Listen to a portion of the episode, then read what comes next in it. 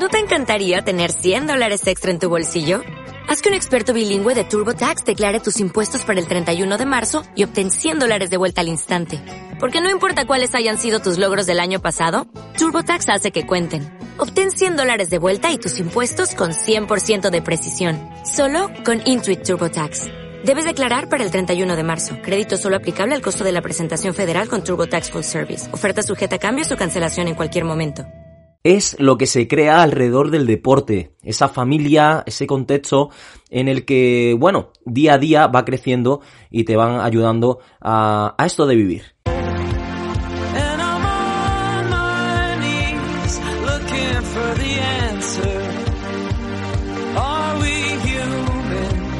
Training and Feeling Radio con Iván Beltrán.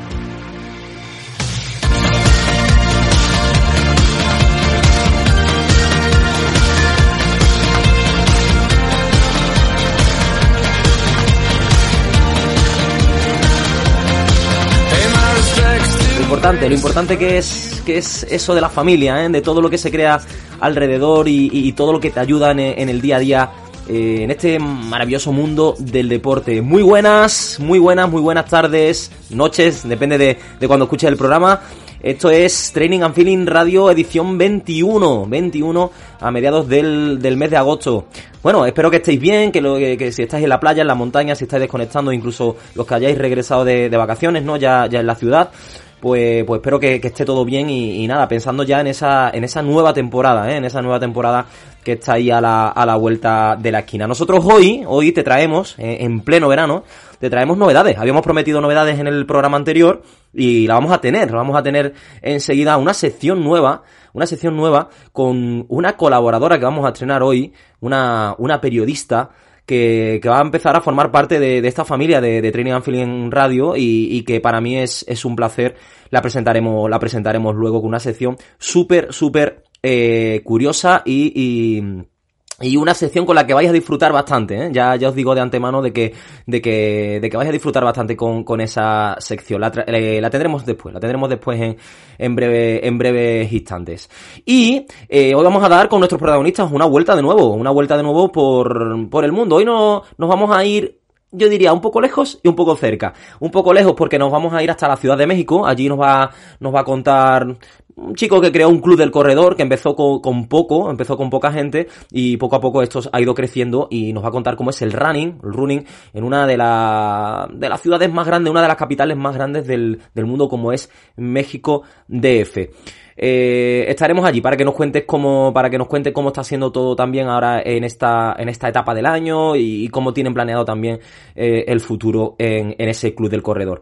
Y hay uno de los deportes que yo siempre le tengo muchísimo respeto cuando lo he visto, cuando a la gente que lo practica, eh, quizás sea por los miedos, ¿no? Que uno se pone a nivel, a nivel mental, y es el puenting que algunos ya me habéis dicho que tenéis mucha ganas de tener a alguien, algún protagonista eh, de, de Puenting en, nuestro programa. Y fijaos que vamos a tener quizás a uno, a una de las mejores protagonistas que nos va a explicar que está, eh, digamos, eh, actualizada completamente en esto del Puenting, de los saltos, que ha hecho saltos por todo el mundo y que incluso tiene récord de saltos. Estar aquí en Training and Feeling Radio es un placer, un placer tenerla en nuestro programa hoy. Eh, la saludaremos, la saludaremos, nos iremos hasta, hasta los Alpes. Ella es de, es de aquí de Madrid, pero nos iremos hasta los Alpes porque está allí está allí ahora de, de, vacaciones y haciendo también deportes alternativos y deportes de, de riesgo. Y pues bueno, no podía faltar la sección de, Elizabeth, no perderos hoy la sección de Elizabeth que, que bueno, que nos va a traer cositas y juegos para, para los niños, eh, los niños que ya están ahí, eh, muy pendientes de, de, qué va a pasar con el colegio, que lo tenemos ya casi, casi a la vuelta de, de la esquina. Todo esto y mucho más, esto es Training and Feeling Radio, edición 21, un programón que tenemos por delante hoy, así que estaros muy atentos.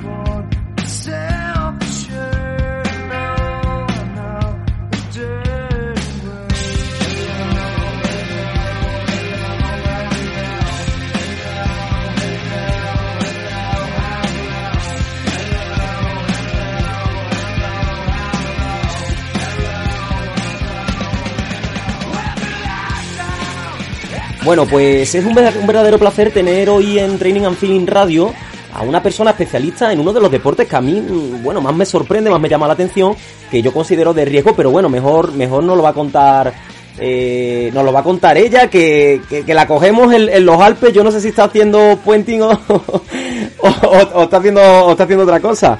¿Qué tal? ¿Cómo estás? Hola, buenas tardes, Iván. ¿Qué tal todo? ¿Qué tal todo por eh, Francia? ¿Te cogemos? ¿Francia, los Alpes? Estamos en Francia, sí, ahora mismo estamos saltando de avión, pero bueno, nos pillas de viaje de aventuras, escalada, alpinismo, salto base, a ver si estamos unos días por ahí. Bueno, Marta, Marta Jiménez, que es una de las de las responsables, de, bueno, la responsable de, de, una empresa de puenting que, que, surgió aquí en Madrid, ¿verdad, Marta? Sí, nosotros, bueno, yo soy de Madrid eh, y empecé hace ya como 8 o 10 años a, con los saltos con cuerdas y, bueno, desde entonces la sede la tenemos allí en Madrid, pero realmente nos movemos un montón. Por toda España y el resto de Europa hemos montado un montón de saltos.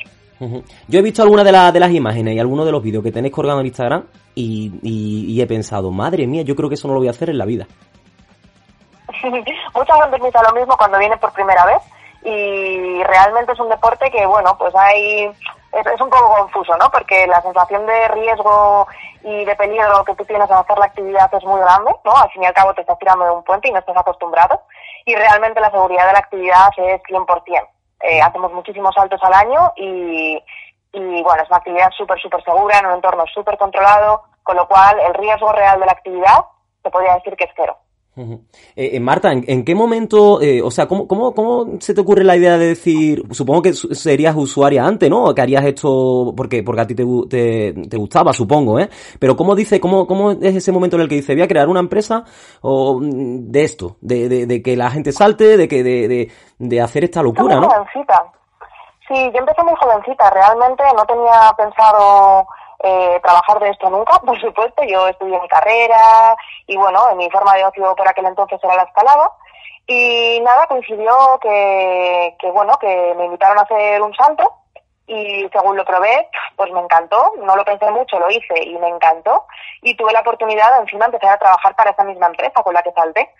Con lo cual, bueno, empecé un poquito a trabajar de esto y bueno, vi que tenía la posibilidad de empezar a montar mi propio negocio y bueno, yo junto con, junto con dos socios de aquel entonces, que, que empecé con ellos, eh, pues formamos una empresa en su día, ¿no? Eh, y eso ya hace, pues eso, ocho, ocho, diez años, no recuerdo bien, pero hace un montón de tiempo. Y luego poco a poco pues ha ido evolucionando, empezamos a hacer puenting, saltos así un poco pues lo que se conocía, ¿no? El bungee jumping, que son saltos con goma elástica, que es un poco lo que se conoce más mundialmente. Y luego, pues ya, como siempre, tuvimos ganas de más, de crecer y de más sensaciones personales y también para ofrecer a la gente. Y creamos saltos nuevos e investigamos y ahora hacemos saltos muy, muy, muy grandes. Eh, eh, Marta, eh, hay una cosa del ser humano que yo creo que, bueno, eso es innato de todos, ¿no? Que mm, cuando hacemos algo y hay unas sensaciones mm, que, que, nos dan bonitas, ¿no? Queremos más. ¿Pasa eso con el puente? Sí, sin duda. Eh, la gente que viene a saltar, eh, ya te digo a nivel público, eh, siempre dice, tal, antes de saltar con mucho miedo, esto lo tengo que hacer una vez en la vida y cuando suben después del salto y, y bueno, con la sensación súper positiva que se haber superado un miedo tan grande como tirarte de un puente y haber sobrevivido, ¿no? Que al final es, es un chute de endorfinas brutal, pues piden más. se les cambia la opinión, lo de hacerlo solo una vez en la vida se pasa y como tenemos saltos más altos, pues siempre, bueno, tenemos una tasa de repetición súper grande de la gente porque es una actividad que gusta muchísimo. Ese afán de superación que tenemos todos, pues al final acaba en que en que la gente se tire de un puente y quiera más. se, o sea, cuando, mm, cuando sale el puenting en, bueno, en cualquier medio de comunicación, es verdad que es lo típico, ¿no? Pues es un deporte de riesgo, eh, el, miedo de, la mayoría de la gente a verlo. Pero a mí me gustaría, Marta, que nos contaras algo del puenting que no, que no se haya dicho, que no sepamos o que no sea tan conocido para, para la mayoría. Bueno, hablando del tema de riesgo, eh, yo mi experiencia personal y en la historia, bueno, en lo que en lo que llevo yo trabajando por lo menos, que llevo bastante tiempo, realmente eh, hablando así de accidentes, son siempre muy, muy sonados, pero son, o sea, se cuentan con los dedos de una mano. Hay muy, muy pocos. En otras actividades que, pues, eh, actividades que son del día a día y que hay muchísima afluencia de gente, realmente el índice de accidentes es mucho, mucho más grande, ¿no? Es superior. Lo que pasa es que como son cosas bastante cotidianas, ¿no? Que, que al final, pues, no digo accidentes mortales, ¿no? Sino incidentes, pues lesiones, etcétera, etcétera, son cosas que no, no se cuentan. Y cuando pasan en puentines, pues es verdad que es como la noticia, ¿no? Entonces por, eso tiene tanto, tanto bombo. Pero realmente es una actividad súper segura. Las empresas que trabajan en España son empresas que están, bueno, pues al final bastante formadas, son gente bastante competente y, y el nivel de incidencias es, vamos, eh, casi cero, se podría decir. Eh, eh, Marta, cuando, cuando uno supera el miedo a, a, tirarse eh, o a hacer puenting, ¿tú crees que, se, que superar ese miedo te ayuda también a otros ámbitos de, de, tu vida a nivel psicológico para, para quitarnos muchas veces pues esa, esos límites ¿no? que nos ponemos? Sin duda, Iván, sin duda. Yo siempre se lo digo a la gente que salta, porque cuando viene la gente está súper nerviosa y bueno, ahí hacemos un poco de psicólogos, ¿no? Y al final todos hemos pasado por ese trámite, el primer salto lo, hemos tenido todos, ¿no? Entonces, em, una vez que superas ese, esa barrera mental, ¿no? De que coges, vences ese miedo enorme y, y saltas, yo creo que te da unas fuerzas y, y lo que tú dices, ¿no? El, el quitarte un miedo que te vale y puedes extrapolar a tu vida cotidiana, sin duda todo lo que sea vencer barreras y crecer te va a ayudar en, otros aspectos, en tu trabajo, en, echarle coraje y hablar con alguien, en, bueno, creo que, es un crecimiento personal, al fin y al cabo. Eh, te, voy a poner en un aprieto. Imagínate, imagínate que yo estoy para, para hacer puente y que estoy para tirarme y que no me quiero tirar. Que, que, que decido que no, que, que no, que le tengo miedo y que no. ¿Qué me dirías o qué me harías? Bueno, eso lo tenemos. Al final, eh, cada vez que hacemos saltos, una persona al día eh, pues eso, da, guerra, que decimos, ¿no? Que no se quiere tirar. Pero realmente la forma nuestra que tenemos de convencerle es decirle, lo primero, que ha llegado hasta ahí. Ha dado la vuelta a la barandilla, le hemos hecho la cuenta atrás y está a punto de saltar. Está a, nada, a un segundo de conseguir vencer un miedo muy grande. Y la sensación que va a tener va a ser súper positiva. Entonces, lo que siempre intentamos hacerle ver es que no conoce lo que va a pasar. No sabe cómo se va a sentir, no conoce la sensación. entonces, lo único que tiene que hacer es vivirlo, dejarte llevar, dejar de pensar un poco, que a veces tenemos que dejar de darle tantas vueltas a la cosa, ¿no? Saber que va a funcionar, que está en manos de profesionales y que el salto va a ir perfectamente y que disfrute y que, que se tire. Que después del salto nadie se arrepiente de haber saltado. Eh, qué importante eso, eso que dices, ¿eh? Eso de, de, si no sabes lo que va a pasar, es que, es que tienes toda la razón. En realidad, el, la cabeza, ¿no? Es la que se forma todos esos miedos, esos, esos pensamientos irracionales que al final eh, te hacen también quedarte, quedarte estático. Pero qué importante eso de si no sabes lo que va a pasar. Es que es verdad. Sí, muchas veces tenemos miedo a cosas que tan siquiera sabemos si van a ser buenas o malas. Y esta en concreto, lo de saltar de un puente, obviamente ya a la gente no le engaño, ¿saben? O sea, es una actividad que da miedo, ¿no? O es, objetivo, da miedo saltar de un puente.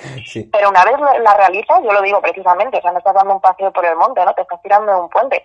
Mm. Si no tuvieras miedo, no tendría sentido. No, el objetivo de la actividad es como vencer un poco la barrera, porque físicamente no tienes que tener una forma especial, la técnica que empleas en el salto es como súper intuitiva, la puede hacer todo el mundo. Es más, una barrera mental, y yo lo comparo un poco con pues, los típicos deportes mentales ¿no? Actividades como el ajedrez, que parece un poco raro, pero es así, ¿no? Es como, es lo contrario, deja de pensar y simplemente actúa.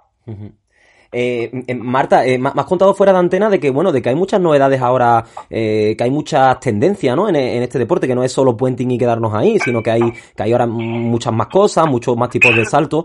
me gustaría que me contaras un poquito, voy a aprovechar que, estás un poco, ¿no? Ahí, como yo digo, en la cresta de la ola de todo este deporte, para que nos cuentes un poquito más. Pues sí, mira, en, los países de habla hispana lo que se conoce sobre todo es el salto de puenting, que llamamos nosotros, que es básicamente un salto pendular de puente. Es como hacer un columpio muy grande, ¿no? Eh, vas enganchado a un lado del puente, saltas y como estás atado al otro, pues haces un gran péndulo. Otro salto muy conocido, sobre todo en países eh, anglosajones, es un salto de bungee jumping, que es un salto con goma elástica, ¿no? Tienes bastante caída libre, eh, las cuerdas con las que saltan, con las que saltamos realmente son gomas, entonces se estiran un montón y rebotas para arriba y para abajo. Y esas son como un poco las dos modalidades que se conocen eh, a lo largo del mundo, ¿no? Eh, último, bueno, desde hace ya bastantes años eh, hay como dos especies de, de, vertientes de esto, en América y en los países de Europa del Este. Eh, se ha creado una modalidad de salto que es el rope jumping, que es una modalidad que es una locura, porque nos permite hacer saltos de mucha, mucha altura, con muchísimos metros de caída libre, y, y, por supuesto saltar de otros sitios que no sean puentes, ¿no? Sino, pues podemos saltar de paredes, de edificios muy altos, es como súper adaptable. Entonces, esta modalidad es la que nosotros montamos en, bueno, normalmente de forma comercial en Montanejos. Es el único punto de salto en España donde se ofrece esto a clientes, o sea, la gente puede venir y saltar. Y es una pared de 100 metros de altura a un cañón de que ahora dado un río de 100 metros de pared vertical. y haces una caída libre de 60 metros, o sea, y caída total de 80. O sea, es como hacer un salto base, que ahora la gente, pues bueno, conoce mucho esta actividad, ¿no? Pero hacerlo con cuerdas y de forma segura, es decir, no tienes que tener toda esa progresión de primero ser un paracaidista, hacer muchísimos saltos, hacer como esa progresión natural hacia, hacia esa sensación. Entonces me parece una actividad brutal para una persona de a pie. O sea, es como, es increíble. Madre mía, 100 metros, madre mía de mi vida. A mí que me da miedo las alturas, imagínate. Sí, sí, es brutal. Yo creo que, hablando de miedos que hablábamos antes, Iván, yo creo que el, el hacerlo, el una vez te lanzas y lo haces, ese miedo a la altura, no es que se cure, no es de la noche a la mañana, pero sí que lo ves de otra forma. Ya te asumas a los tres con otra, con otra visual, ¿no? Ya no tienes tanto, tanto miedo. Eh, eh, Marta, eh, yo sé que, que, bueno, que al final, mm, eh, supongo que para, para, la, para los clientes tendréis un tipo de salto, pero a mí me gustaría preguntarte si tú, eh, aparte, has hecho algún salto mm, en plan que tú digas, mm, brutal, Iván, te tengo que contar un salto que hice en tal sitio que fue brutal. O sea, que hayas hecho tú por tu cuenta. Olvídate ahora del, del trabajo, de tal, que tú lo hayas hecho por, por amor al deporte.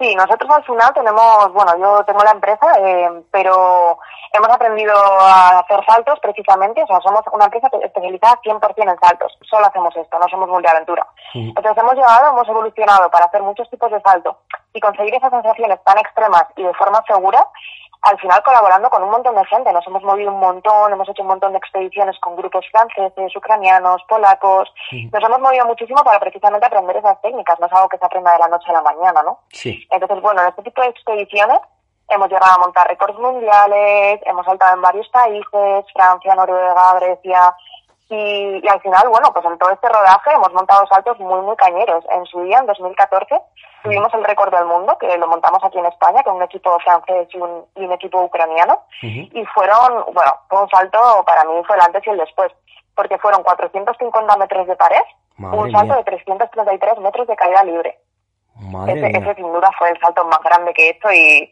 y que más me ha llenado y, que más me ha alucinado. Con un miedo brutal, por supuesto, pero después de hacerlo fue, una, fue un crecimiento de salto ya lo que sea, o sea, sin duda.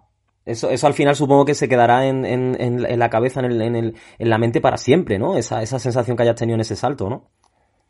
Sí, por supuesto, los vídeos que tengo que los veo una y otra vez, porque molan un montón. Luego después, bueno, empiezas con, como te comenté, empecé con la escalada, ¿no? Acercando un poquito a la montaña y demás, luego vinieron los saltos con cuerdas, y luego poco a poco, pues al final vas creciendo, te vas rodeando de gente que al final son montañeros, especialistas en un montón de deportes, y una cosa te lleva a la otra y acabas haciendo un montón de actividades. A mí que me gusta además como probar un poquito de todo, eh, pues lo que empezó siendo salto con cuerdas de grandes paredes, ha terminado al final pues por salto base, parapente, alpinismo, combinando un montón de actividades que se enriquecen entre sí porque las puedes combinar, ¿no? Al final haciendo alpinismo pues suben grandes montañas que, que al final puedes saltar en base, ¿no? Con lo cual como que todas las, todas las actividades que hacemos se, se complementan y hacen que puedas hacer una super actividad. Sí, al final es el contexto, ¿no? El, enriquecerte de, de, los demás. Yo siempre digo eso también. Al final hago radio, pero me gusta escuchar también mm, más programas de radio internacionales para, para también para, para enriquecerme, ¿no? Pues, pues esto es lo mismo, ¿no? Yo creo, ¿no? Sí, sin duda. Eh, una vez te metes en el mundillo un poco y vas conociendo gente de, de un lado y de otro, cada persona tiene mucho que aportar y, puede que no seamos especialistas en nada, pero bueno, al final conociendo un poquito de cada cosa, a mí me gusta mucho picotear, ¿no? y, y, al final cuando te haces el, pues al final el grupo de saltos que, tenemos nosotros que solemos montar saltos aquí, que te comento con cuerdas, el que no es salto basista es parapentista, el que no es escalador, entonces todo eso hace que haya un ambiente muy, muy, muy chulo para, pues para crecer en, en todos los aspectos, todos los deportes, como personas, lo que pasamos teta, la verdad y nos queremos un montón. Muy bien, Marta. Pues, pues nada, que, muchísimas gracias, eh, sobre todo porque nos ha hecho un, nos has hecho un hueco, que hay que decirlo, eh, nos ha hecho un hueco en, la, en las vacaciones para, para atendernos a, a, Training and Feeling Radio. Eh, es un placer, de verdad, que, no, que nos hayas atendido. Y, y nada, dinos dónde, dónde te podemos encontrar, si, si queremos hacer algún salto. Claro, bueno, Iván, el placer es mío, bueno, no ha sido ningún esfuerzo. y eh, pues nada, si alguien se quiere animar y venir a saltar, no tiene más que buscarnos por internet. En Instagram somos High Jump Salto Límite y, y en nuestra web ahora mismo es madridpuenting.com. Y ahí, pues nada, ofertamos todos los saltos, explicamos todo de qué va cada uno y si tenéis cualquier duda, ahí tenéis tu teléfono para llamarnos y, y consultarnos, que os la explicaremos encantados. Perfecto. Y además también digo, le digo a los oyentes que, que aparte de, buscar información, que tenéis los saltos ahí también para verlo, ¿eh? Que, que cuelgan vídeo y cuelgan fotos que, que recomiendo también, ¿eh?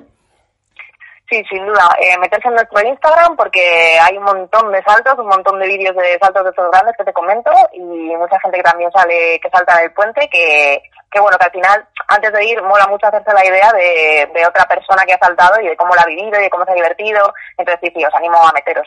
Perfecto, pues Training and Feeling ya tienen, ya tienen la agenda a salto límite. Genial, venido cuando queráis. Te invito, Iván. Muy bien, bueno, Marta, muchísimas gracias y nada, que, que lo paséis bien por, por los Alpes y, y, nada, un enorme, un enorme beso, ¿eh? Muchas gracias, un abrazo, Iván, cuídate. Gracias. Al Rojo Live, con Natalia Rojo.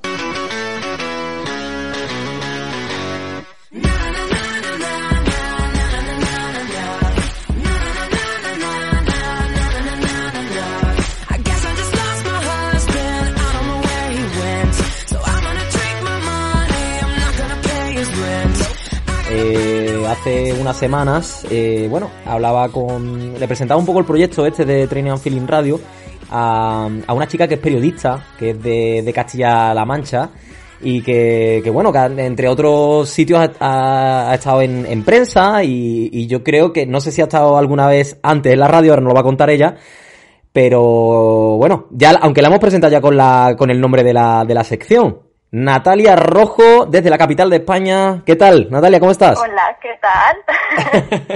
Muy bien, buenas tardes. ¿Qué tal todo? Bueno, buenas tardes, buenos días, buenas noches, depende cuando lo escuchen. Pues sí, buenas tardes, buenas noches. bueno, primero que, bienvenida, bienvenida a, a, esta aventura que comenzamos por, por allá por el mes de, de febrero eh, febrero-marzo y que nada, que es un placer, ¿eh? que es un placer que te sumes a, este proyecto. Y, El placer es mío. y que te tengamos por aquí. Y bueno, preséntanos un poquito cómo, cómo va a ser tu sección, que va a ser una sección muy, muy divertida, muy, muy curiosa.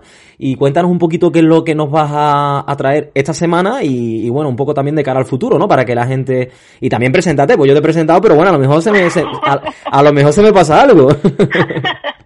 No, hombre, me has presentado muy bien. Pues sí, soy, soy Natalia Rojo, soy periodista y bueno, he estado más que nada en, prensa, eh, trabajando en un periódico. Y bueno, la verdad es que nunca me había planteado yo esto de la radio porque es cierto que me llamaba la atención, pero no me veía yo, ¿vale? Mi voz pues no, no me veía yo aquí en la radio, pero bueno, oye, pues me has ofrecido la oportunidad y, aquí estamos. Bueno, ya te digo yo que, que, tu voz es radiofónica, ¿eh? Ya te lo digo yo. yo mm, opino que no, pero bueno, cada uno puede opinar lo que quiera. Es casi, casi de tenor, ¿no, Natalia? Casi de tenor, la voz, ¿no? Sí. de ópera, sí. bueno, pues dime, dime, cuéntanos, cuéntanos. Pues nada, a ver, eh, a mí cuando se me ofreció esto, pues se me, mm, se me ocurrió la idea de, bueno, se me ocurrieron un montón de ideas, ¿vale? Porque yo soy muy así. Y lo que así hablando un poquito con la gente y eso, pues lo que más me, me cuadró, por decirlo de alguna manera, fue presentar una sección que fuese un poquito que no fuese solo de deporte, exclusivamente de deporte, que fuese un poquito más divertida, más amena. Vale, entonces, pues lo que se me ocurrió fue pues hacer esta, esta sección, que va a ser cada semana, pues hablaré de una cosa, ¿vale? De una cosa totalmente diferente, o sea, no, no va a ir nada, eh, no va a tener nada relación con lo de la semana anterior.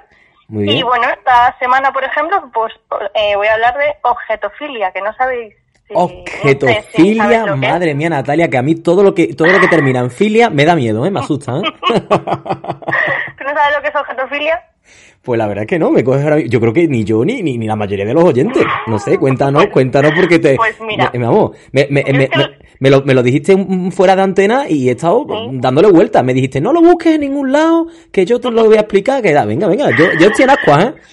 El otro día, pues eh, leyendo en Instagram o en el Facebook, pues vi un, reportaje sobre esto y dije, madre mía, o sea, yo me quedé a cuadros, ¿vale?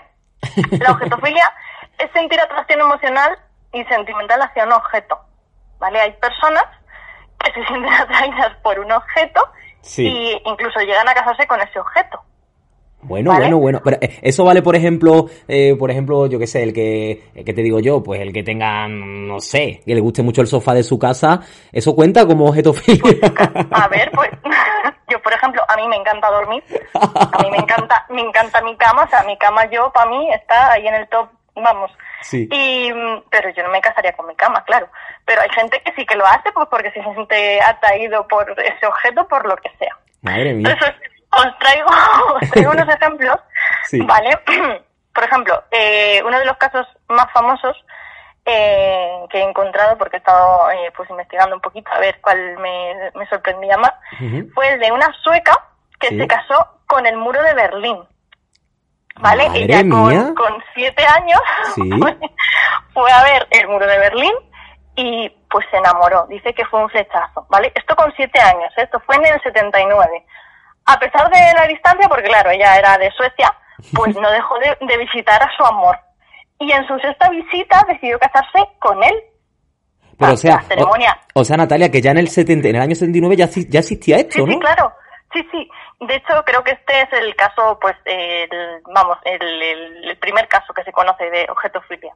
Qué Vale. fuerte, qué fuerte. Pero que, sí. que, que claro que el oyente se creerá que, que estamos de broma, pero que esto es real. No, no, no, no, no, que de verdad, que esto lo pueden buscar en internet. O sea, ponen objetofilia y les aparece, pues, lo que es y un montón de ejemplos. Qué fuerte, ¿Vale? qué fuerte. Madre mía. Esta chica lo que hizo, pues eso, se casó con el muro, ¿vale? Y eh, como esto fue antes, antes de la caída del muro de Berlín, no, no, te rías porque, joder, que es verdad, antes de la caída, ¿vale? Sí. Cuando en- cuando salió por televisión, pues, eh, mm, pues que un montón de familias pues estaban celebrando la caída del muro de Berlín porque se estaban, pues eso, se estaban eh, reencontrando, ¿vale? Eh, pues esta chica, que se llamaba Eija Rita, Madre declaró que al ver por televisión las imágenes, Sí. eh, apagó la tele, corrió las cortinas, echó la llave de la puerta de su casa y se encerró en sí misma porque no podía soportar lo que le hacían a su marido. Qué fuerte. Esto es real, O ¿eh? sea, pero, pero entonces, a ver, yo lo que no. yo me río, ¿sabes por qué? Porque me, me estoy poniendo en situación, Natalia, y yo me estoy imaginando a, a, a Arcura mm, allí, con el muro por un lado, la otra por otro, diciendo, diciendo, lo va a querer para siempre, el otro sí, no, lo- no lo voy a engañar, no sé qué, porque claro, porque el muro, el muro, ver, ¿qué, se considera como engaño ahí? Si, si alguien A va a ver muro, ¿es un engaño o cómo? ¿O cómo? Eh, claro, o sea, es que- pero vamos a ver, es que esta, esta ceremonia, a ver, para empezar, el cura, o sea, no, esta ceremonia fue ilegal, ¿vale? Esto no tenía validez legal, claro. Y luego, pues sí, hay gente pues que le es infiel, pues de, claro, o sea, a lo mejor se casan con la Torre Eiffel y de repente pues le es infiel con, yo qué sé, no lo sé, con el- su móvil, yo qué sé, no lo sé, es que La- la, la- gente...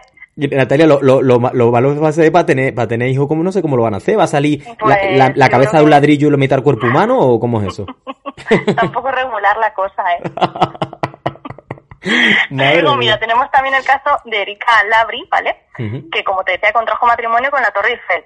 Madre mía. Eh, un poquito más alta que él, ¿no? Era un poquito más alta que él, Un ¿no? Poquito, sí, un poquito. Eh, hizo una ceremonia a la que acudieron familiares y amigos, o sea que además es que la tía pues movió a sus amigos y familiares para que fuesen a la ceremonia. Después se divorció de la Torre Eiffel y se mía. casó con una grúa. ¿Y, ¿Y cuál fue el motivo del divorcio? Ese no lo sabemos, ¿no? O- No, eso no lo sabemos, no, no lo he encontrado. Pero bueno, debe ser pues que, no sé, igual se cansó de, Yo- no lo sé. Yo creo que a lo mejor buscaba algo más contundente, ¿no? Y diría una grúa, ¿no? Un- algo así más fortote, ¿no? Sí, sí, puede ser. Madre mía.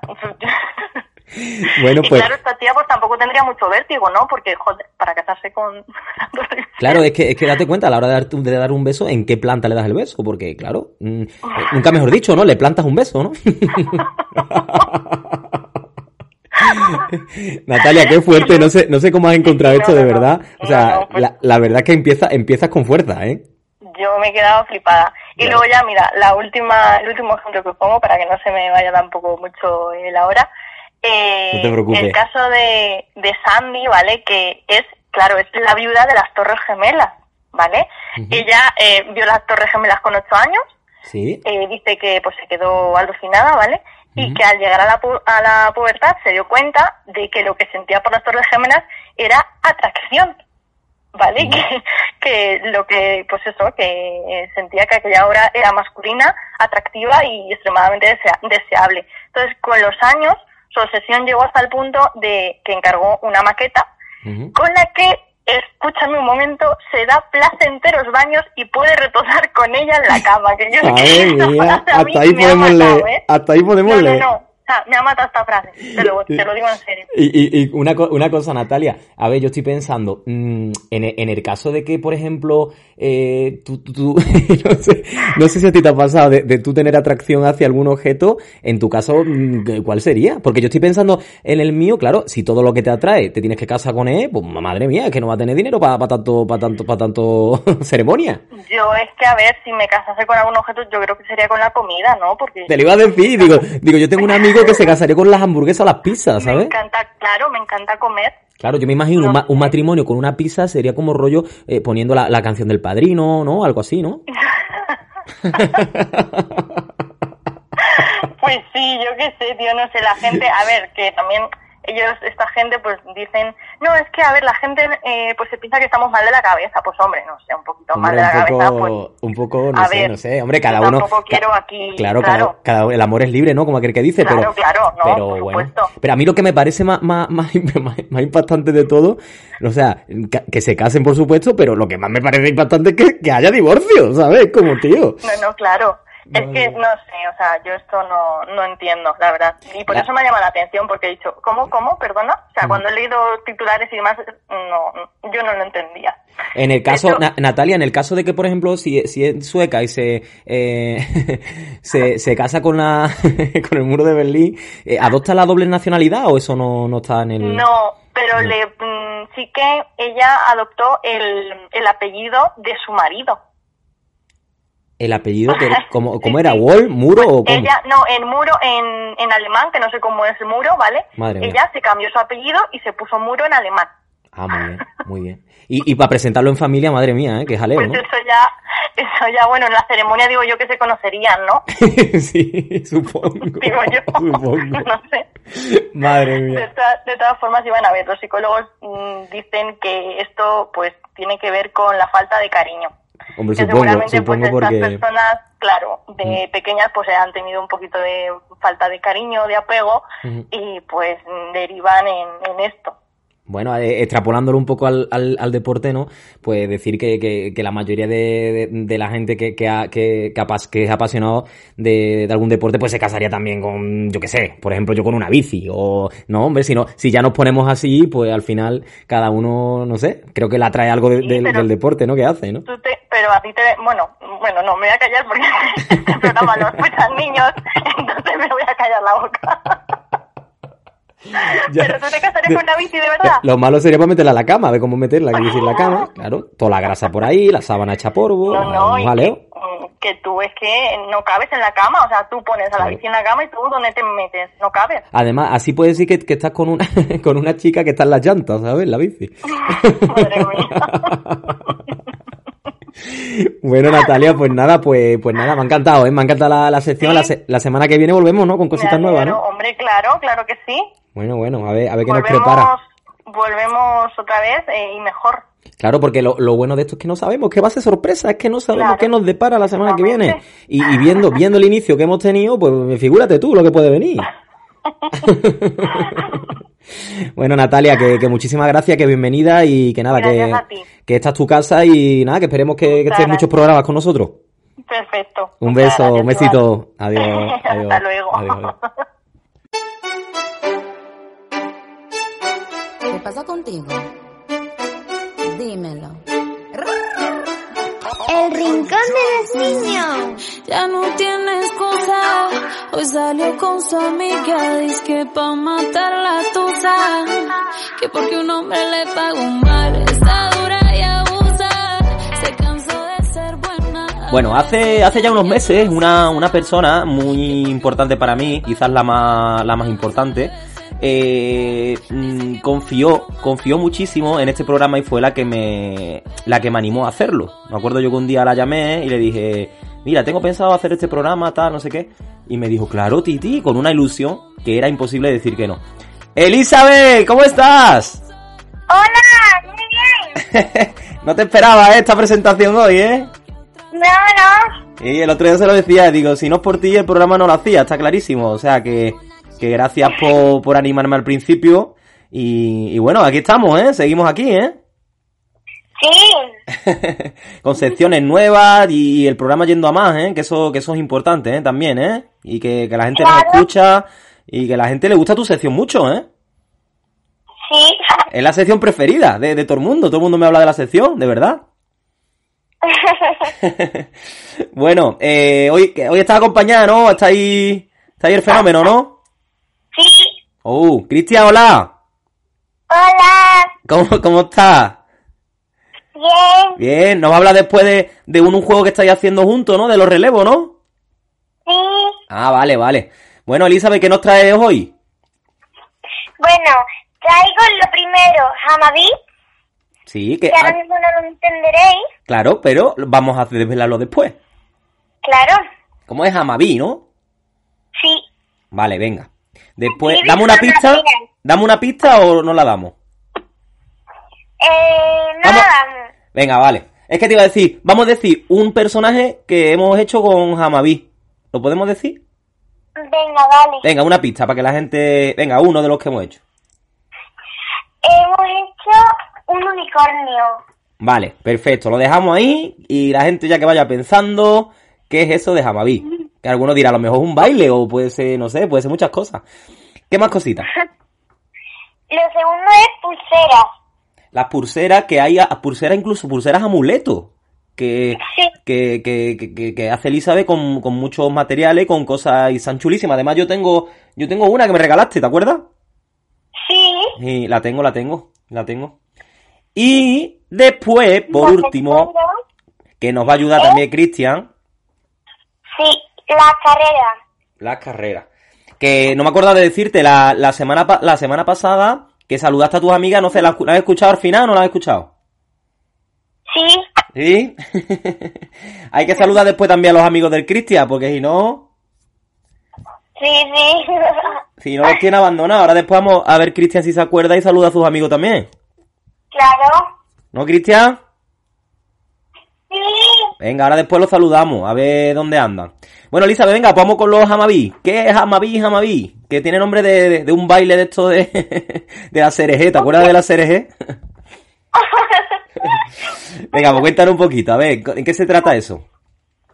Mira, los amabíes es que son como bolitas Mm, que lo venden en el Ikea, también los venden. mm, Y traen también como unos, unos soportes, como unos pinchitos, pero Sí. eso no pincha. Sí. Y eso es para meter unas bolitas. Y Ah, ahora, en esa bolita se hacen como las figuritas, tú las buscas por internet y haces figuritas, nombres, sí, ¿sabes? sí, Y ahora después le pones un papel de horno sí. y por encima cuando ya esté terminado y lo planchas. Ah, pero, mm, eh, pero a ver, entonces, pero tú por ejemplo las formas y eso de las cosas que haces, eso, eso dónde lo, cómo lo buscas, cómo sabes los colores que tiene que poner y eso. Pues lo buscas en internet. Y te va saliendo como, como un mapa, ¿no? Me- mira, yo pongo en internet Hamabit figuritas Sí.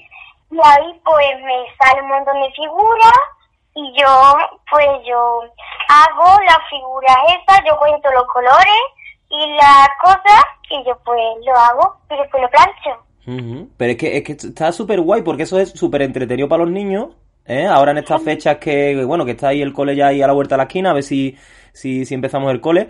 Mm, y, y, y, y queda, queda chulo porque al final puede hacer mil, mil figuritas. De hecho, eh, ¿cuáles habéis hecho? Hemos hecho una sandía, hemos hecho que te regalé yo a ti a Pluto. Ah, Pluto me encantó. Está re- mm, eh, lo tengo aquí, ¿eh? La, en la mesita, ¿eh?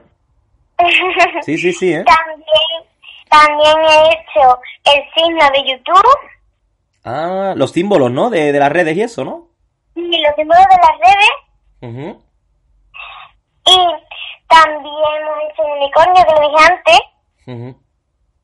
Y una tirita, una tirita de que se ponen, pero es que es como kawaii. ¿No sabes lo que es kawaii? No. Es como los ojos ahí muy brillosos, ahí muy cookie. Ah, vale. es que yo me entero de todas estas palabras nuevas. eh, yo, me, yo me entero de todas estas palabras nuevas de los niños por ti, ¿eh? Que es la que me pone ardía de todo, claro, que me actualiza, porque es que, claro, uno ya va cumpliendo años, ya está más viejo. Claro. Y es que eso, eso en mi época no había.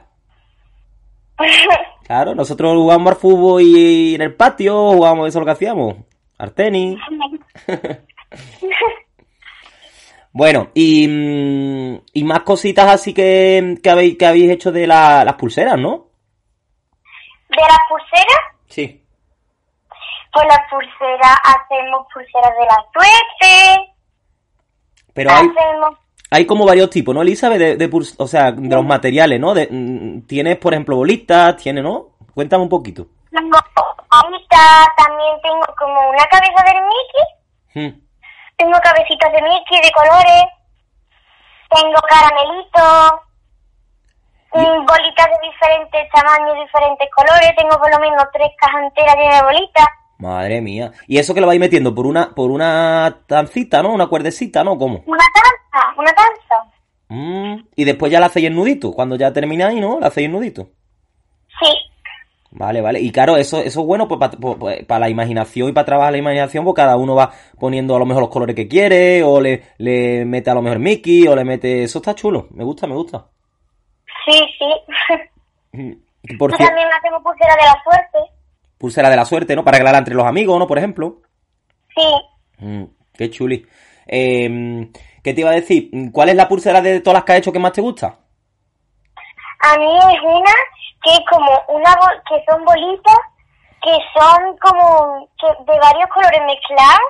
Mm, Es una bolita mezclada de varios colores y hemos hecho una pulsera así. qué guay. Y también hemos hecho la pulsera de siete nudos De siete nudos, ¿eso cómo es? Y la pulsera de la suerte. Pero ¿y eso? ¿Cómo con siete nudos? ¿Qué le hacéis? ¿Siete nudos a la pulsera? A ver, sí, Ah, qué chulo, qué guay. Pero esa es con cuerda, ¿no? es con cuerda. Vale, vale, vale, vale, vale. Bueno, eh, por, por cierto, voy a aprovechar que está el Cristian, que no le pregunte por la película, que él también la, la vio. Es verdad. No sé si le gustó. Sí, ¿te gustó Cristian la peli? Sí. ¿Pero te quedaste dormido o qué hiciste? ¿O estaba comiendo palomitas o qué hiciste? Estaba comiendo palomitas. ¿Y cómo, la, y cómo, la, cómo ha comido palomitas con la mascarilla puesta? No. La bajamos. Ah, la bajáis y coméis las palomitas después otra vez, ¿no? Sí, Bueno, bueno. ¿Te gusta a ti el cine o qué? sí. Vale, vale, muy bien, muy bien. Me alegro entonces que te haya gustado. Bueno, Elizabeth, pues contarnos entre los dos lo de los relevos, a ver cómo es eso de correr, porque yo no, yo no me he enterado bien. A ver, con nuestros amigos o con nuestros padres o algo, con nuestros primos o eso, hacemos dos equipos. Un equipo lo ponemos en un sitio y otro en otro. Mm. Y ahora nosotros hacemos todo el equipo. Y después oh, un, dos sale, dos, dos equipos salen de, de cada equipo. Uno de cada equipo. Sale uno de cada equipo, a ¿no? Correr, a correr a la pared de enfrente. Sí. Va corriendo, se vuelven otra vez para atrás y le toca al siguiente y sale. Y quien llegue antes gana. Ah, es como los relevos, ¿no? Y cuánto, y, y por ejemplo, eh, a ver, los equipos, por ejemplo, cuando lo hacéis, ¿cómo lo hacéis? Es decir, ¿que, que lo, lo echáis a suerte o cómo? Sí, le echamos suerte y cada uno que escoja a quien quiera. Ah, ¿y, y quiénes son los que más corren? Pues yo me he enterado que el Cristian es una bala, corriendo. Sí, sí, corre un montón. ¿Sí? Cristian, ¿tú corres mucho o qué? Sí, ¿Y, y gana o no gana? sí, Sí, toda la gente allí, Cristian, venga, vamos. Sí. ¿Y nunca se ha caído ninguno corriendo? No, bueno, mi hermano se cayó. ¿Sí? Sí, ¿Qué, le- qué te pasó, Cristian? de culo me caí. pero, pero ¿cómo? Pero chiquillo, ¿pero qué, qué estaba haciendo? ¿Que, que iba corriendo de espalda o cómo? No, que se, que se hizo así con una losa y se cayó de espalda. Madre mía, pues tened cuidado, ¿eh? Pero, pero no le pasó nada, ¿no? A ver, le vamos a tener que poner hielo. No. Le vamos a tener que poner la, la pata para arriba con, con- con- con hielo. Bueno, pues nada, esta, esta tarde, esta noche jugaréis otro ratillo, ¿no? ¿Qué? Sí, también otra cosa que se me olvidó decir, que mañana me voy a un centro comercial con mis amigas. Ah, qué chulo. Bueno, pues tened cuidadito, ¿eh? Que siempre pro- vamos a las mascarillas. Muy bien, muy bien. ¿El, eh, ¿el Cristian tiene ganas de empezar cole o, o no? Sí. ¿Tiene ganas ya? Eh, no, no saluda a tus amigos, hay que ver, ¿eh? Nunca la saluda a tus amigos en el programa, ¿eh? ¿Quiere, ¿Quiere saludar a alguien, Cristian? Sí. Venga, ¿quién? Tus amigos, venga. A Jimena. ¿A Jimena quiere saludar? Sí. ¿Solo a Jimena? Y a Marta y a Sofía. ah, vale, muy bien. Pues le damos un beso aquí. Y a de- Manuel. Vale, muy bien. Joder, qué montón de amigos, ¿eh? Y, a- y, a- y al Aquaman, ¿al Aquaman lo saludamos o no? Sí. Bueno, pues nada, os dejo ahí, hay que juguéis y nada, portaros bien, ¿eh? Que últimamente, ay, ay, ay, ay, ay, ay, hay, hay alguien por ahí que se porta regulín, regulín, ¿eh? Bueno, un beso, un beso a los dos, queremos mucho. Un beso. Adiós. Adiós, un beso grande, adiós, adiós, adiós.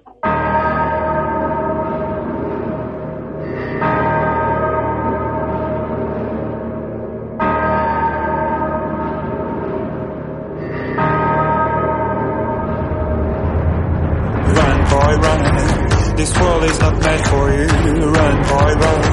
They're trying to catch you. Run, boy, run. Running is a victory. Run, boy, run. Beauty lies behind the hills.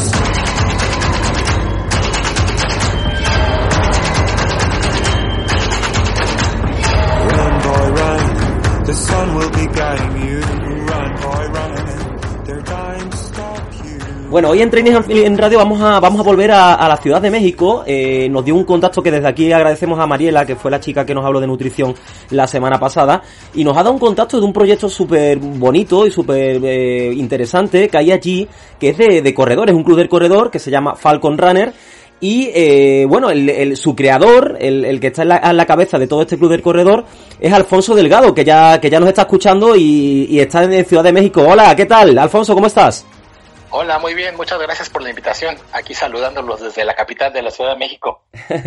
Pues, pues hablando con Mariela me dijo, tienes que llamar a este chico que tiene un, tiene un club del corredor, que, que, que hay un boom increíble en México con, con, con todo lo relacionado con correr y con las maratones, y, y seguro que te va a informar bien. Así que te hemos pegado el toque para que nos cuente. Ah, Perfecto. Déjame te digo que eh, aquí la Ciudad de México es una de las capitales más grandes del mundo. Entonces te imaginarás la cantidad de población que tenemos aquí y que todos de repente necesitábamos hacer ejercicio. Y dentro de ese ejercicio creo que la mayoría nos enfocamos en el running. Encontramos una alternativa muy viable, que era salir a correr, aprovechar las calles, las avenidas, los parques, y de repente, boom, esto creció así increíble, increíble.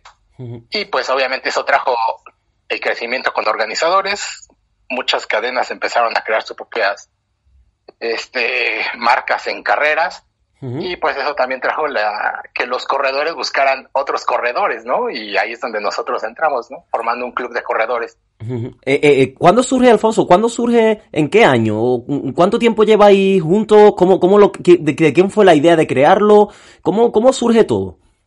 Mira, nosotros entrenábamos porque Nike tenía entrenamientos gratuitos aquí en la Ciudad de México, como lo tiene a nivel mundial. Entonces, nosotros estábamos entrenando con Nike, Nike traía sus entrenadores, nos regalaba todo el coaching, los tips, hacía eventos exclusivos, etcétera, ¿no?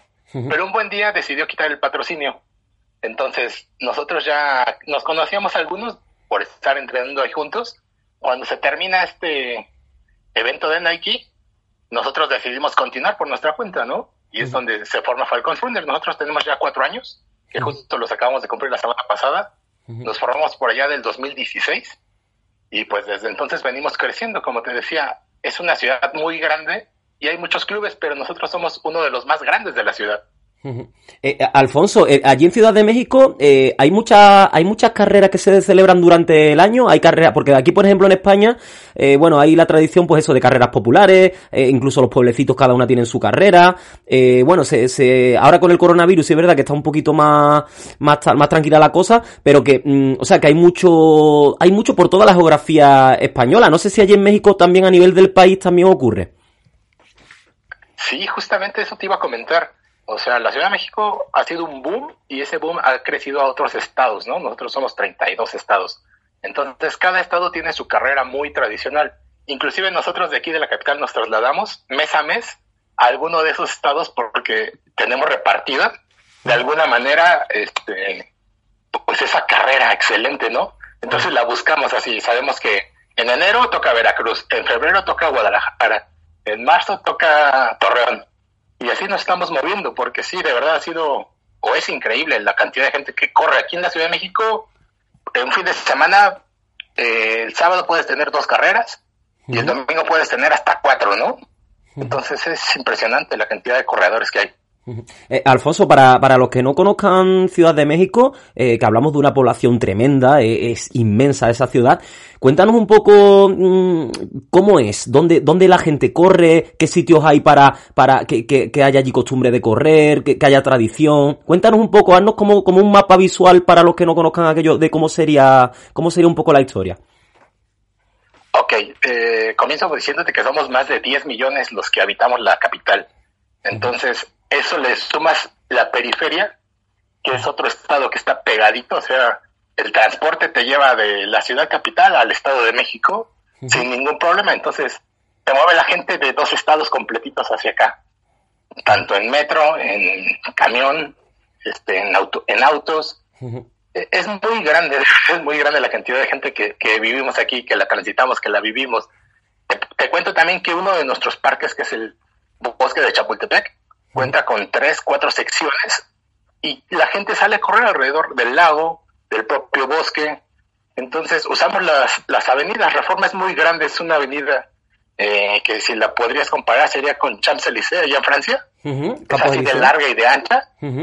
Entonces, eh, la gente aprovecha y sale y corre desde el Palacio Nacional hasta el bosque de Chapultepec, es una línea recta. Entonces, es muy bonito correr por ahí. Y ahí es donde generalmente se organizan las carreras los domingos. Los domingos se cierra toda esa avenida al tránsito vehicular y la gente sale en bicicleta, sale a correr, aprovecha toda esa avenida para, para hacer un poquito de deporte. Fí- Fíjate que, que claro, para, para yo que por ejemplo que estoy aquí ahora mismo en la capital de España, aquí en Madrid, eh, para, para los que escuchen esto, mm, eh, es que es casi tres, cuatro veces la población de Madrid. O sea, es tres o cuatro veces eh, por la gente que corre aquí multiplicado por tres o cuatro. O sea, es una barbaridad, es una barbaridad, ¿eh? Sí, es lo que te decía. O sea, aquí, por ejemplo, el maratón de la Ciudad de México hace tres años consiguió, consiguió la etiqueta oro con más de 40 mil corredores. O sea, es ese volumen de gente que sale a correr, ¿no? El medio maratón es capaz de meter 25 mil personas. Y no solo en la capital. Te platicaba que en Guadalajara también es etiqueta de oro en medio maratón y igualmente 20 mil personas. O sea, realmente hay un boom muy fuerte, o había, porque desgraciadamente nos vimos paralizados desde el mes de marzo por el tema del coronavirus, ¿no? Eh, eh, ahora con, con todo esto de- del virus, que bueno, esperemos que lo dejemos atrás ya pronto, eh, ¿cómo, lo, ¿cómo lo estáis haciendo? ¿Estáis entrenando eh, de forma virtual? ¿Tenéis algún grupo eh, que os comunicáis para, para llevar entrenamientos, para que en casa también pueda, se pueda hacer algo de aeróbico? ¿Cómo lo estáis haciendo? Bueno, te platico. eh, nosotros en el mes de marzo, este, pues se suspendieron todas las actividades, nos metieron en cuarentena y pues obviamente el equipo eh, tuvo que parar, ¿no? Lo que decidimos hacer en ese momento fue continuar con ciertos retos individuales, eh, poner reto de sentadillas, de abdominales, de planchas, para que la gente siguiera activa, ¿no? Este, dentro de esto también formamos grupos, grupos de cuatro o cinco personas, y hacíamos una serie de rutinas, nosotros le llamamos una ruta, es decir, hacía eh, cinco sentadillas, diez abdominales, subir, bajar escalones, este, toda una serie de ejercicios de más de 30 minutos que lo tenías que ir completando. Este, todo el equipo. Es decir, hasta que terminaba el último integrante, se paraba el tiempo y se veía este, quién era el ganador, ¿no? O sea que os habéis mantenido... Sí, os habéis mantenido un poco en forma, ¿no? Digamos, con este tiempo que no habéis estado parados, no habéis estado, digamos, eh, estancados, ¿no? Exacto. El, problema es que no todo el mundo tenía una caminadora en casa para seguir haciendo lo que nos gusta, que es correr, ¿no? Sí. Entonces, había que seguir adaptándose a correr dando vueltas al comedor o a la sala, ¿no? Pero bueno. una, una, cosa, Alfonso, una, una, cosa que me parece curiosa es, eh, eh, claro, porque tú me dices que, claro, en los demás estados y todo eso hay, hay también carreras, pero eh, ustedes, por ejemplo, que estáis en Ciudad de México, eh, también estáis abiertos a, que haya gente del, de vuestro club del corredor en otros sitios, ¿no? Y después uniros allí, ¿no? Aunque no, aunque estén a distancia, ¿no? De hecho, eso hacemos porque justo como es tan grande la ciudad, algunos entrenan en el norte, otros entrenan en el sur, y los fines de semana es cuando nos vemos la mayoría, ¿no? O sea, nosotros entrenamos cada uno por su parte o en grupos pequeños separados. Y, los sábados es cuando nos vemos para entrenar en equipo la mayoría y el domingo a competir. Es más o menos como la dinámica que teníamos antes de, ¿no? ahora, ahora ya hemos empezado a regresar poco a poco. Todavía sigue habiendo una alerta amarilla, le llaman aquí. O sea, es decir, podemos salir a hacer ejercicio, pero en grupos reducidos, en ciertos horarios, en ciertos lugares con ciertas restricciones como el cubrebocas, este, uso de geles y esas cosas. Entonces lo que hemos optado la gran mayoría de corredores es de salir al, al bosque, o sea, la Ciudad de México está rodeada también por montañas, entonces nos hemos empezado a desplazar del asfalto al training, ¿no? Claro, mejor. Eh, hacer trails. Sí, en estos momentos, en, España que, pasó eso también, lo que, lo que hacía la gente es eso, pues intentar expandirse un poco más a sitios de que haya mucho aire libre para evitar contagios, etcétera, etcétera. Claro. Exactamente, en, ese proceso estamos nosotros, estamos haciendo ese cambio, ese crossover de ciudad a bosque. Entonces, pues seguimos experimentando, también aprendiendo de, de otros países, justo como ustedes, ¿no? De qué es lo que se puede hacer, qué no se puede hacer, porque todo es ensayo-error, ¿no? O sea, sí, al final es eso. una... Nadie, nadie tiene la verdad absoluta. No hay una guía trazada. Efectivamente, a nosotros... Que nos diga qué hacer o qué no hacer. A nosotros nos pasó con, con Italia también, ¿no? Que, que, fueron los primeros, digamos, que, que hubo el, bueno, todo esto, ¿no? Y fuimos cogiendo también un poco ejemplo de ellos y, y bueno, ahora estamos un poco, todos los países, ¿no? Mirándonos unos, unos a otros a ver quién, eh, para que nos aportemos, ¿no? Para intentar, eh, bueno, esta lucha que digamos que es conjunta, que es mundial, pues intentar ganarla, ¿no? Entre, entre todos, ¿no? Exacto, sí, así estamos todos tratando de leer, de ver, de platicar nuestras propias experiencias, ¿no? A ver, algo le puede servir a alguien, eso creemos siempre. Sí. Eh, Alfonso, eh, ¿de, dónde, ¿de dónde viene la palabra Falcon? O sea, ¿por qué os pusisteis Falcon Runner? Ok, Falcons lo sacamos porque queríamos nosotros ser este, un ave que fuera capaz de volar, ¿no? Nuestro eslogan es quiero volar y lo voy a lograr refiriéndome justamente a que todo corredor tiene unas alas que lo hacen este, correr más rápido, ¿no? De ahí buscamos el animal que fuera acorde a esa ideología y pues de ahí llegamos al Falcon. Porque ya existía otro grupo, un grupo de corredores ciegos que se llaman así halcones justamente. Ajá. Entonces ya no podíamos usar la palabra halcón, pero nos fuimos al inglés y usamos falcón. Muy bien. Eh, en, en, México, en México que todos sabemos que, que bueno, que allí los deportes, digamos, eh, eh, mayoritarios, ¿no? Son el, el boxeo y el, y el fútbol, ¿no? Eh, ¿cómo, ¿Cómo crees tú que, que, va a ir la tendencia? Es decir, ¿cómo crees que va a ser esta tendencia de, de corredores? ¿Crees, ¿Crees que va, que va a ir a más? ¿Que, que, que incluso el, gobierno puede incluso también ayudar también un poco a, a, a, eso, ¿no? Porque al final el, el correr llega a tanta gente, ¿no? Que, que, yo creo que es importante, ¿no? Expandirlo, ¿no? De hecho, fíjate que lo que te comentaba de las carreras, eh, el gobierno aquí está dividido por este, alcaldías. O sea, la ciudad tiene 18 alcaldías, me parece, y ellas organizan también sus propios eventos. de manera gratuita la mayoría. Entonces, sí están incentivando, sí estaban incentivando el deporte. Como te comento ahora con el tema de la pandemia, hemos entrado a algo que le llaman carreras virtuales. Es decir, tú la corres desde tu casa, desde algún lugar que para ti sea seguro, este, y te envían tu, tu medalla, si la pagas física, te, te mandan una medalla real a tu casa, a tu domicilio, o si no la pagas es gratuito y te mandan solo la medalla virtual, así una imagen. Eh, creo que el running sigue estando muy fuerte.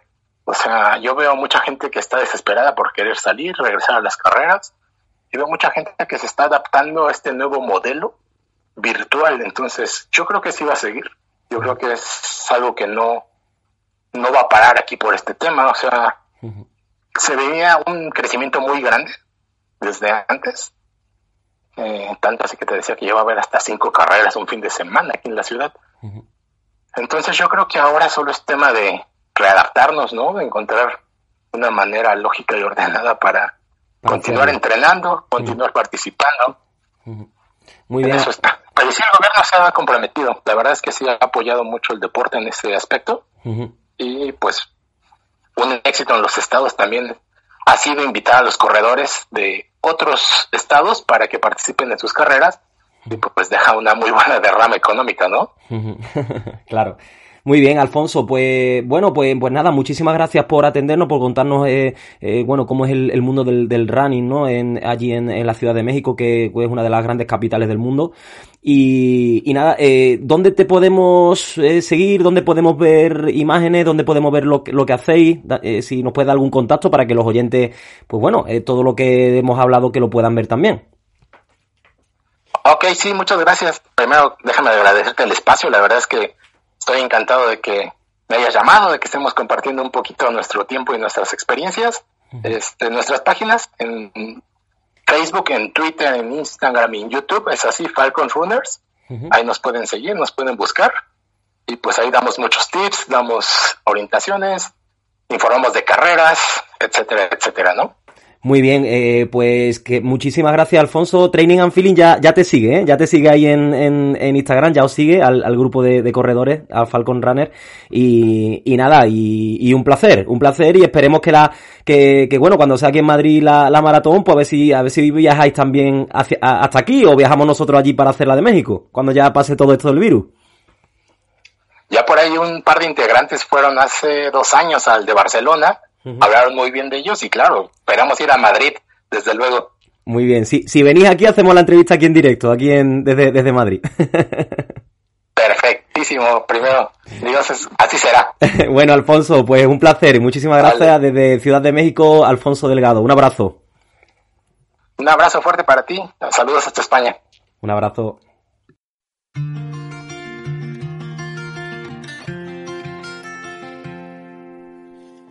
Saw the world turning in my sheets, and once again I cannot sleep. Walk out the door and up the street. Look at the stars beneath my feet. Remember rights that me decía, me decía el otro día un, un oyente, eh, hay que ver que por más que escucho esta, esta canción de, de James Bloom, de, de Same Mistake, el mismo error, el mismo fallo, eh, cada vez me gusta más, cada vez me gusta más. Bueno, pues, pues gracias, ¿no? Eso es que al final la elección que hemos hecho, eh, pues bueno, al final es eso, ¿no? Que os guste y que, y que, y que esta canción ya nos no va indicando de que, de que llega el programa a su, a su recta final, un programa hoy que ha tenido de todo, un programa que ha tenido riesgo, que ha tenido, eh, que ha tenido, eh, juventud, ¿no? De los niños, la importancia que tiene que siempre damos en este programa, eh, que ha tenido secciones nuevas, que, la, que al final esta familia se va haciendo cada vez más grande y, eh, y bueno, y que también ha tenido una visión desde, desde una de, la, de las ciudades más grandes también de, del mundo. Preguntábamos, preguntábamos en la eh, encuesta de esta semana si había gente que había hecho puenting, pues bueno, todavía ese porcentaje es bajo, aunque después de lo que nos ha contado Marta, yo creo que esto irá más. Eh, el 20% decía que, que sí, que había practicado puenting alguna vez en su vida, y el 80% decía que no. Eh, aquí, en Training and Feeling, acercándote como siempre el, el deporte, acercándote todos los deportes del mundo, ¿no? Todos los deportes del mundo, al final esta pasión por los deportes hace que, que también uno siga, pues eso, ¿no? Transmitiendo lo que, lo que, lo que a uno le gusta, ¿no? Transmitiéndoselo también a los demás, esa, esa pasión por lo que, por lo que, por lo que hace cada uno, ¿no? Eh, nos vemos la semana que viene. Recordad que, bueno, nos vemos, nos, nos, oímos, mejor dicho. Eh, recordad que tenéis lo, los canales oficiales de Training and Feeling, training-and-feeling, ¿vale? En, Instagram. Y que tenéis también ahí el número de WhatsApp por si queréis contactar para cualquier cosa. Que empezamos, que, tenemos la temporada nueva de entrenos, ¿eh? Que, que, seguimos ahí con ese asesoramiento de entrenamiento personal.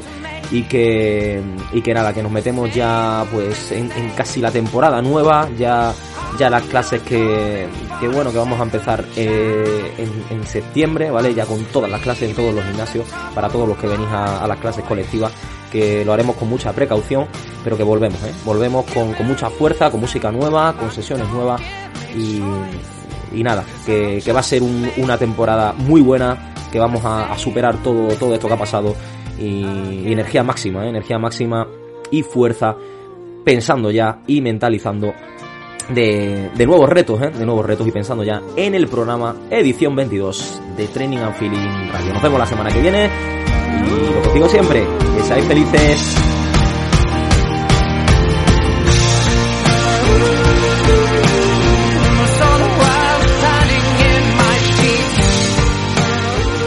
¿Qué, le, ¿Qué, te pasó, Cristian? De culo me caí. Pero, pero como...